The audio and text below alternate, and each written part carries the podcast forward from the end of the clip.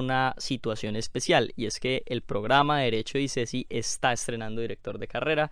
Es usted, profe, entonces vamos a hablar sobre el programa, qué nos caracteriza y en general describir qué hace especial a Derecho en ICESI. Entonces, inicio presentándolo. El profesor Juan Fernando Arenas es abogado de la Universidad ICESI, especialista en derechos de autor, propiedad industrial y nuevas tecnologías de la Universidad Externado y es especialista en derecho empresarial y magíster en derecho de la Universidad ICESI. Ha trabajado en la Cámara de Comercio, actualmente es miembro de la Junta Directiva de la Asociación Colombiana de Legal Tech y dentro de la universidad siempre se ha caracterizado por, además de dar clases, ir un poco más allá de solo eso. Dirige el semillero de transformación digital del derecho y actualmente asumió como director de la carrera, algo que como estudiante puedo decir ha sido bastante celebrado por la cercanía que siempre ha tenido con nosotros. Entonces, bienvenido nuevamente, profe. No, no, no, muchas gracias y pues con esas palabras de me sonrojo, creo que estamos en video esta vez, entonces se puede notar por parte de las personas que ven el video y de nuevo pues es una responsabilidad muy grande con ustedes eh, y también con los aspirantes que seguramente quieren entrar a la universidad. Bueno, profe, voy a iniciar por preguntarle cómo se siente, cómo está usted en este nuevo rumbo. pues yo, yo me siento bien, es un gran reto, es un gran reto porque en últimas el derecho está sufriendo una transformación y no solamente por el impacto de las nuevas tecnologías, sino por lo que quieren los estudiantes. Digamos que hay una nueva generación que está pidiendo nuevas cosas por parte del programa y es deber de la universidad adaptarse a esa nueva realidad y a, esos nuevos, a esos nuevos contextos de esta, esta nueva sociedad. Entonces me siento muy bien, pero adicional sé que es un gran reto lo que tengo por delante. Hay muchas cosas por trabajar, hay que fortalecer lo que ya venía bien y por supuesto introducir nuevos temas que efectivamente logren llevar este programa de derecho a una nueva forma de ver el derecho, pero también una nueva forma de transformar el derecho, que de alguna manera va a ser nuestro nuevo eslogan aquí en el programa. Bueno, profe, Interesante eso, pero entonces para entender las nuevas transformaciones vamos al principio. Hablemos de cómo inició Derecho en ICESI.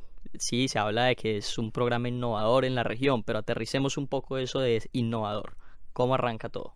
Perfecto, pues como ustedes saben, la Universidad ICESI pues efectivamente nace de una necesidad que tienen las empresas aquí del suroccidente colombiano de contar con eh, personas con ciertas capacidades específicas para la empresa. Eh, después de que inicia con la Administración de Empresas e Ingeniería de Sistemas, también arranca a haber una necesidad por parte de los abogados que tenía la región. Digamos que normalmente los abogados que estaban en la ciudad de Cali, en la región, sabían mucho de contenidos, pero quizá no tenían mucha formación en competencias.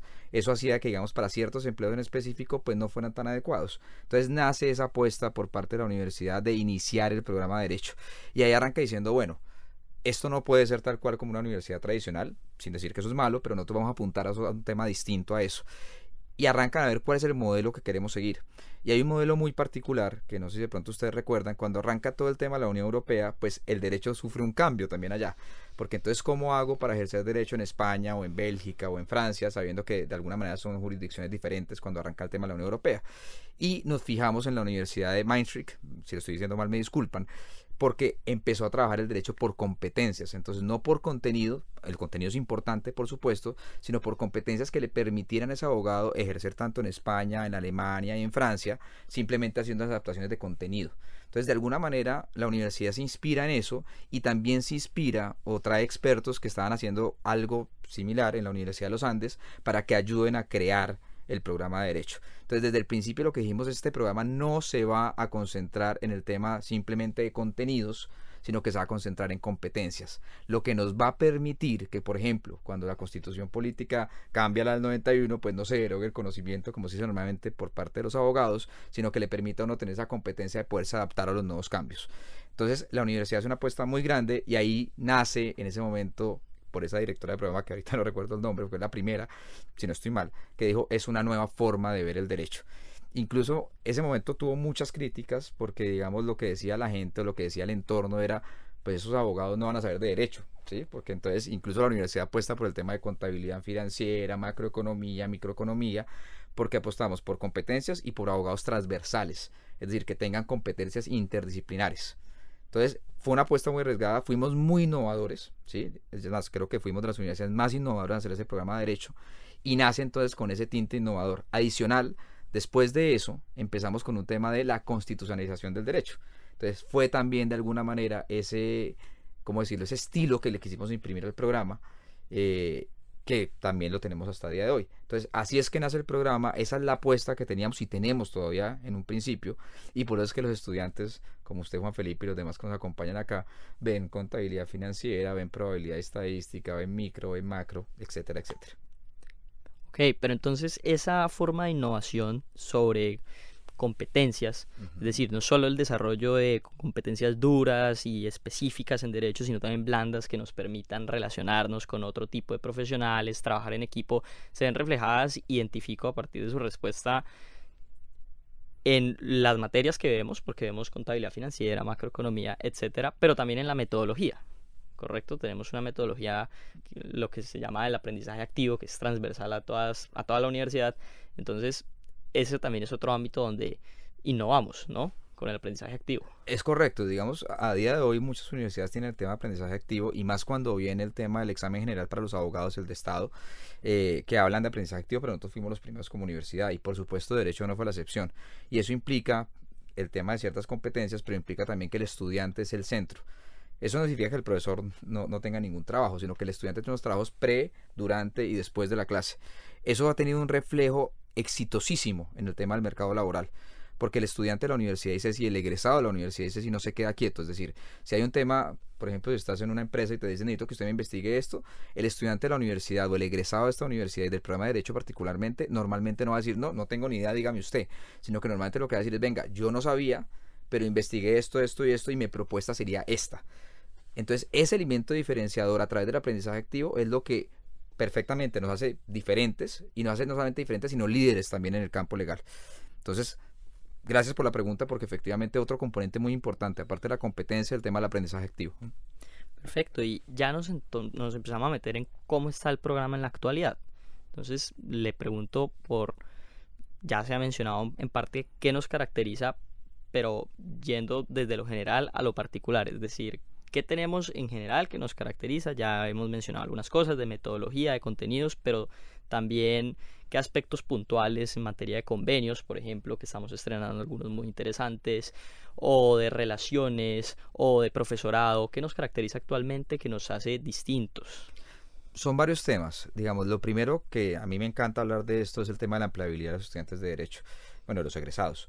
En este momento está en el 93%, 93.5 aproximadamente. Y eso a vos que te refleja, te refleja que efectivamente le estamos entregando a la sociedad y las sociedades, empresas, entidades públicas y demás, lo que están demandando respecto al tema de estudiantes de derecho, abogados y abogadas.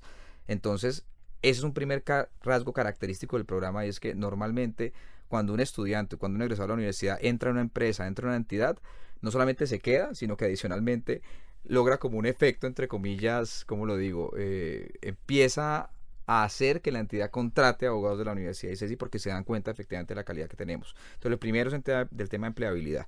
Lo segundo es el tema de dónde están ubicados nuestros egresados, ¿sí? Porque nuestros egresados están ubicados en, posiciones importantes. Por ejemplo, el director jurídico de la parte de propiedad intelectual de Tecnoquímica es egresado de la Universidad de CESI. Ustedes conocen a Daniel Santiago, que es el director de Legal Operations eh, para México y para Colombia, creo que es Latinoamérica de EY, que es Ernest, Ernst Young y así un montón de, egresados. Entonces no solamente es que están empleados, sino que están empleados en posiciones importantes dentro de las empresas o entidades del país y no solamente en el país, que es lo otro que es importante y es, me adelanto un poco seguramente a las nuevas apuestas, y es que estamos intentando o estamos yendo hacia un tema de un programa más globalizado. Y eso se ve en que muchos egresados nuestros no se han quedado en Colombia, sino que adicionalmente han decidido hacer la carrera por fuera. Y eso lo conecto con lo primero que te dije, referente al tema de las competencias, porque si yo hiciera un tema o esta universidad educara a abogados mediante contenido únicamente, entonces tu posibilidad o la, posibilidad de los estudiantes de ejercer por fuera o tener trabajos por fuera o trabajar en exterior, pues sería ínfima, porque en última solamente tienes un tema de contenido de legislación colombiana. Ahora, como es por competencias, permite que tengamos egresados como Julián Padilla, que es el legal director para el tema de Europa eh, Oriental, que está en Varsovia, en Polonia, en Rekit. ¿Sí? O tenemos Mariana Betancourt que estuvo con el tema de PEN, que ya ve eso, está trabajando en Chicago eh, para Deloitte. Y así un montón de egresados que están trabajando por fuera gracias a este tema de competencia. Entonces yo creo que es lo segundo que hay que de alguna manera decir que está funcionando y que efectivamente es un rasgo del programa. Si me permite, es decir, muchos egresados y cesistas desmienten esa idea según la cual el derecho te amarra a tu país. Es completamente correcto lo que estás diciendo. Y se logra gracias al tema de las competencias. ¿sí? Entonces resulta que van a otro país, trabajan en otra empresa y gracias al tema de competencia se adaptan muy rápidamente y logran efectivamente o trabajar o ejercer el derecho en otro país. Y ejemplos hay muchos. Está Camilo Maña, que está también, tiene su firma de abogados en San Francisco, si no estoy mal. Entonces, puedo tener ejemplos y ejemplos. Eh, María Juliana Gallego, que está trabajando en una empresa de temas de datos personales en Ámsterdam. Eh, se me olvida el nombre de otra persona, pero está como, eh, como Legal Counsel en Greenpeace, también en Ámsterdam. Entonces, eso es una gran muestra de, por qué la apuesta es importante y se refleja en este tipo de resultados. Y bueno, y más, más, temas que nos hacen diferentes, pues hay muchos más, hay muchos emprendimientos en derecho de abogados de la Universidad ICESI. Si ustedes ven, muchas de las firmas aquí en Cali son de egresados de la Universidad ICESI, pues ahí puedo decir varias, pero pues por decir algunos, está el tema de Fonte, está el tema de Manglar Abogados, que es el tema de derecho ambiental, eh, bueno, Galo, diferentes tipos de BTL, de firmas. Entonces, casi que, bueno, sin querer no, pero con el tema de las competencias terminó también forjando un tema de un gen emprendedor dentro de los egresados de la universidad. Tenía una sección de preguntas justamente enfocada a eso porque es curioso ver cómo muchas nuevas firmas tienen en sus direcciones egresados y cesistas y es que el Valle del Cauca no era un departamento tanto de firmas, la mayoría están en Bogotá. Acá teníamos algunas, incluso otras que venían de allá, pero que fueran de la región, pues no eran tantas, no había tanto una cultura de firmas, pero se ha venido popularizando y es mucho por parte de los egresados de ICESI. Es, es curioso porque es un gen emprendedor que bueno, ya con la conversación me doy cuenta, sale entonces de esas competencias que se forman en la carrera. Es decir, no solamente quedarnos en el derecho puro, sino cómo puede ser un abogado, un empresario y generar su emprendimiento. Correcto. Eh, Daniel Santiago, que es egresado, y, lo cito bastante porque me parece pues, un egresado destacado, él habla siempre del abogado en T o en forma de T. Y es que igual ICESI o el programa de Derecho no descuida el tema de que ustedes sean muy buenos abogados y muy buenas abogadas porque lo van a hacer y se demuestra en el campo, ¿sí? Pero la T es que son abogados transversales y eso les permite desempeñarse en un montón de ámbitos, ¿sí? Entonces, ese gen emprendedor está ahí también. Entonces, ustedes comparten materias con estudiantes de otras carreras, el ver contabilidad financiera o el ver otro tipo de materias como probabilidad estadística les permite poder comunicarse también con otras carreras. Entonces, claro, yo creo que gran parte de lo que estamos orgullosos aquí en el programa es el tema de las empresas y las firmas que están creando y las posiciones que están asumiendo esos egresados. Y te conecto dos puntos aquí, y es el tema de la, de la globalización que hablo ahorita, con el tema de los convenios que muy bien mencionabas. Y es que estamos estrenando convenio con Penn University. Eso nos da acceso a que nuestros estudiantes y egresados hasta ciertos años puedan acceder hasta un 100% de beca, puede ir desde el 50, puede ir subiendo, para un LLM, eh, Master en Law, en Penn University. ¿sí? Es decir, para hacer una maestría en Derecho en la Universidad de Pensilvania, un convenio solamente con la Universidad de ICESI aquí en el suroccidente que le permita a nuestros, a nuestros estudiantes tener diferentes tipos de becas y es directamente con la universidad.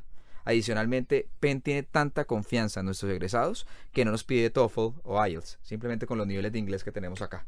Y adicionalmente en ese convenio también estrenamos que estudiantes de noveno pueden aplicar al intercambio en Penn. Y es una doble titulación. ¿Por qué? Aplican el noveno semestre, se van en décimo hacen un semestre más en PEN, el semestre de décimo semestre 100% de beca, ya no pagan nada, el segundo semestre también tiene una beca, y cuando vuelvan con 11 semestres, tienen título de abogado en la Universidad de ICESI y máster en Law de Penn University. En Law de Penn University. Entonces yo creo que eso es algo totalmente ganador. No, es, es una locura. Y además, volviendo al tema de que el derecho es, cree que te amarra al país. Cuando yo entré a estudiar derecho vi que el LLM es una alternativa para ejercer en otros lados. En Estados Unidos tú puedes hacer un LLM y luego presentas el examen de la barra eh, del estado de Nueva York. Es un examen difícil, pero se puede presentar y puedes quedar ejerciendo en Nueva York. Entonces, no solo es una alternativa que te permite tener un título de maestría muy rápido, sino también te permite irte para Estados Unidos en caso de que lo desees. O sea, es un factor supremamente diferenciador. Sí, e, e, es decir, yo creo que ese mito de que el abogado colombiano tiene que quedarse en Colombia, se está cada vez derrumbando con más fuerza y en la universidad y pues, particularmente en el programa queremos derrumbarlo aún más. Eso a través del tema de los egresados que te contaba, pero también a través de este tipo de convenios. También tenemos un convenio con la Universidad de Miami y seguramente seguiremos explorando porque entre las nuevas apuestas que no me voy a adelantar, pero está el tema de la globalización, por supuesto, del programa, que sea un programa más globalizado. Eso nos destaca y por supuesto los resultados de ustedes, los estudiantes, pues en temas de saber pro, en temas de empleabilidad, siempre nos va muy bien. Y los profesores, pues por decir algunos, pues ustedes conocen a Mario Alberto Cajas, que él es por supuesto un gran investigador en todo el tema del derecho, un gran profesional. Está Fernando Gandini, que también tiene su firma de abogados aquí en Cali, que les da, digamos, de alguna ese tema práctico también aparte del tema teórico. Luis Felipe Giraldo, que es una persona que lo cita a la Corte Suprema de Justicia en temas de responsabilidad. Bueno, hay diferentes profesores. Cada profesor de alguna manera también le da a ustedes lo que necesita. Entonces, creo que toda esa amalgama, todos esos puntos se conectan, es una sinergia para que este sea un programa único. Gran descripción y rescatando la parte final de los profesores, creo que es bueno hacer énfasis en ello porque, como hemos dicho, tampoco se descuida en lo absoluto el tema de tener unos conocimientos muy fuertes y por eso tenemos abogados tremendamente renombrados en la planta de profesores, como los tres que usted acaba de mencionar. Son abogados exitosísimos en el área académica, pero también en su desempeño profesional. Entonces se encargan de que nuestro conocimiento sea a tope. Claro, y, eso que nos dije todos, pues para no, pues, para no alargar el tema, pero está Lina Bucheli, que es la encargada del tema del Observatorio, para la Equidad de la Mujer, que también es una gran profesional, está viendo muchos temas aquí en la región frente a ese tema. Está Claudia Escandón, que también maneja todo el tema de derecho privado, nuestra directora de, posgrados. Entonces, pues yo creo que esa parte es muy importante porque, como te digo, en últimas uno puede apostar a todo ese tema que estamos hablando, pero nunca puede dejar de lado el tema que ustedes tienen que ser grandes profesionales en derecho. Tal cual. Bueno, ya hablamos entonces de cómo nació cuál es la esencia, qué nos caracteriza. Entonces, volvamos a usted y eso nos permitirá proyectar el programa hacia el futuro, porque con entendiendo un poco sobre usted, eh, su visión del derecho, quisiéramos saber qué viene, qué le quiere imprimir. Hay varias cosas, digamos, eh, como te digo, lo primero es eh, pues construir sobre lo construido. Tenemos un gran programa, creo que se venían haciendo las cosas muy bien y se, pues, seguirán haciendo bien, por supuesto. Entonces es no, es no descuidar de alguna manera lo que, lo que venía bien. Entonces, por supuesto, la calidad del programa se tiene que sostener. Eso sin lugar a dudas. Hay ciertas apuestas que ya se venían haciendo, hay que potenciarlas un poco más. Es el tema, por ejemplo, de transformación digital en el derecho. Entonces, una de las apuestas grandes que va a tener en particular este programa es que sí o sí vamos a tener una o dos competencias en transformación digital. Es decir, no creemos que sea suficiente con que ustedes tengan una materia llamada Legal Tech, sino que tiene que haber una competencia transversal a toda la malla que me implica que cuando ustedes salen o cuando egresan como abogados y como abogadas, tengan alguna competencia de transformación digital, por ejemplo, conocimiento de las nuevas tecnologías, cómo impacta eso en el derecho. ¿Y eso qué implica? Implica que, por ejemplo, en derecho civil uno, cuando ven personas, que estas personas y bienes, pero cuando ven personas, vean también el ciudadano digital y vean el tema de datos personales, vean todo lo que está pasando con el tema de ciberseguridad, por ejemplo, que ahorita pasó con lo del tema del ataque cibernético. Entonces, que tengan ese conocimiento, que en constitucional vean todo el tema de los de los de las tensiones que hay frente a las nuevas tecnologías y los derechos fundamentales. Ahorita está pasando que gran parte de las de, de, los programas de inteligencia artificial que hacen selección de personal tienen un montón de sesgos, ¿sí? Por ponerte un ejemplo, se descubrió hace poquito que el gran programa que son en Estados Unidos para selección de personal tiene un sesgo que para cargos gerenciales solamente escoge hombres.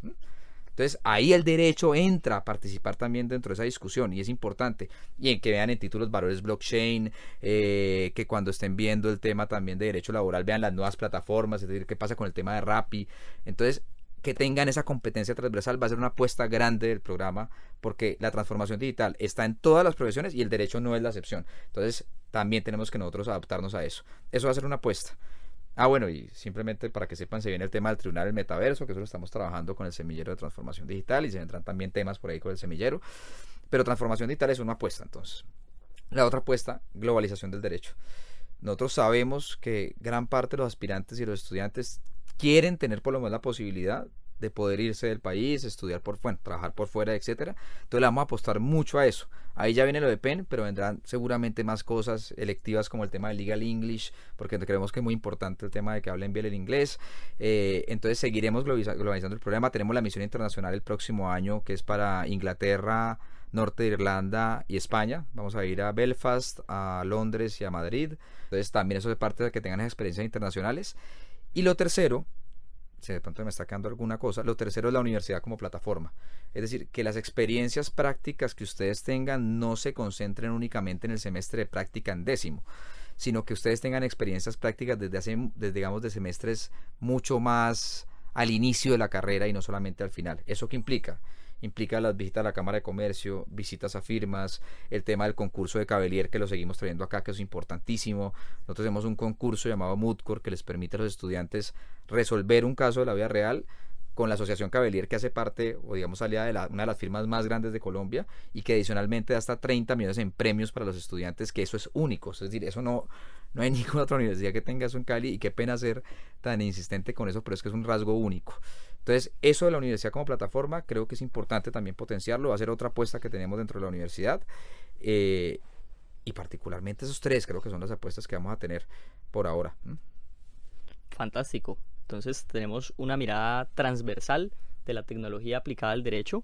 Es decir, hay una materia, es una lectiva Legal Tech, pero también cómo impacta cada área del derecho tenemos la universidad como plataforma, eso me parece importantísimo porque es cerrar un poco la brecha entre mercado laboral y academia, que es una crítica que se le hace constantemente a la universidad y es que uno sale y muchas veces se puede encontrar con un mundo completamente nuevo que no conoce en lo absoluto, entonces que la universidad se piense en formas de cerrar esa brecha me parece importantísimo.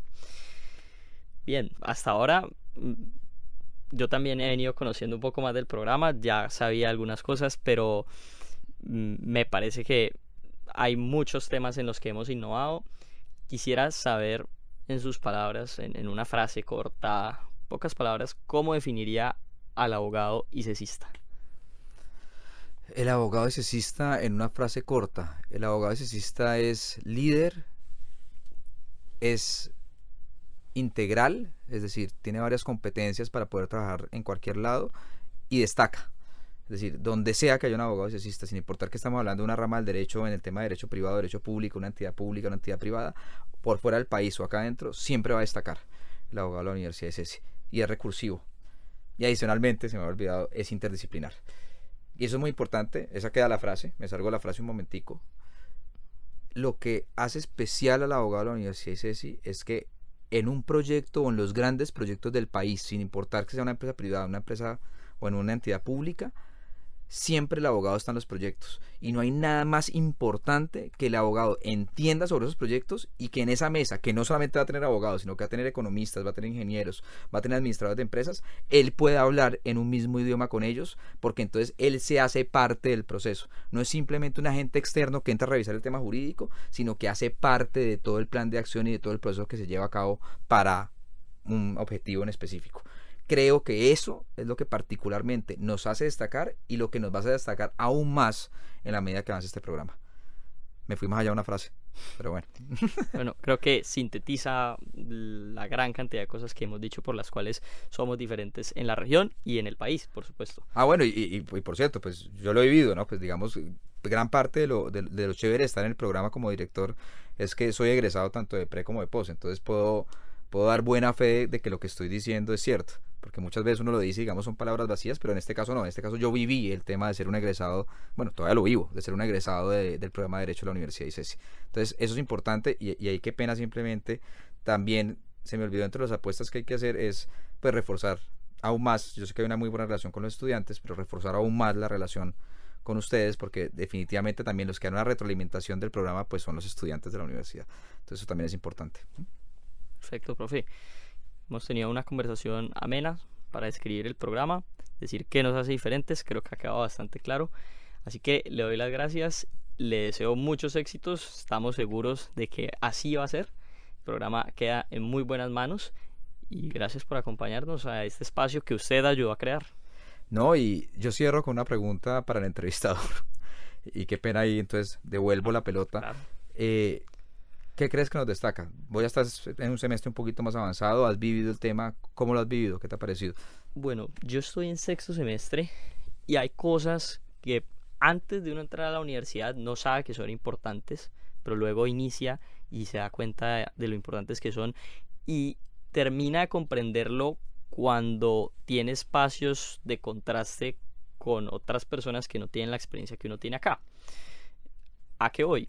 temas de profesores ahorita los mencionábamos, tenemos profesores destacadísimos en el ámbito académico, lo cual es importante. Ser exitoso en el área laboral no significa que se pase a enseñar. Eso es cierto. Entonces tenemos profesores muy buenos académicamente, pero que también te hablan desde su experiencia en el ejercicio.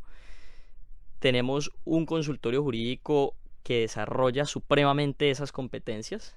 Es decir, es un consultorio donde si hay una gran supervisión, no vas a estar para nada solo.